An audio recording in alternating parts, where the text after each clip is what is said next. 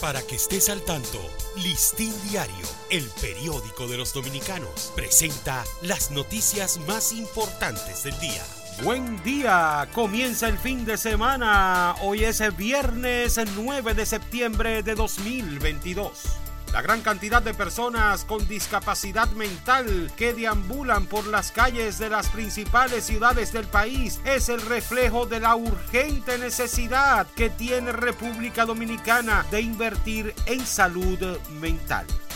El psiquiatra César Mella lamentó ayer que el Centro de Atención Psicosocial y Desarrollo Humano reside ubicado en la Nueva Barquita sea menospreciado por las autoridades del Ministerio de Salud Pública y del Servicio Nacional de Salud. En dos años y seis meses que tiene el país reportando diariamente casos del virus del COVID-19, ha notificado un acumulado de 641.370 contagios en poblaciones de diferentes edades y sexos.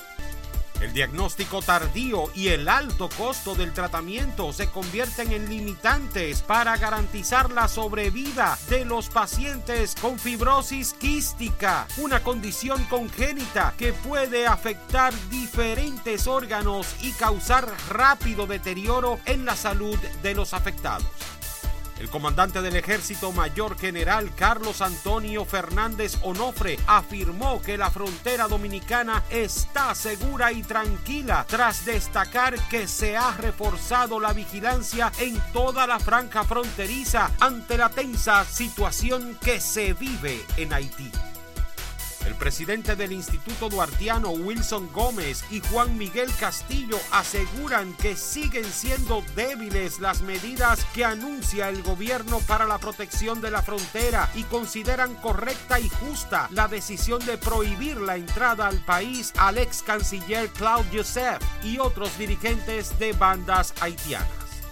El ministro de Agricultura, Limber Cruz, afirmó que la producción de café se ha recuperado en un 25%.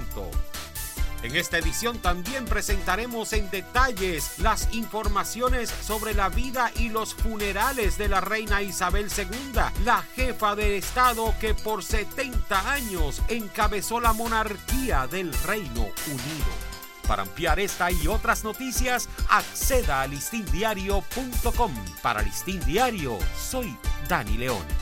Para que estés al tanto, Listín Diario, el periódico de los dominicanos, presentó las noticias más importantes del día.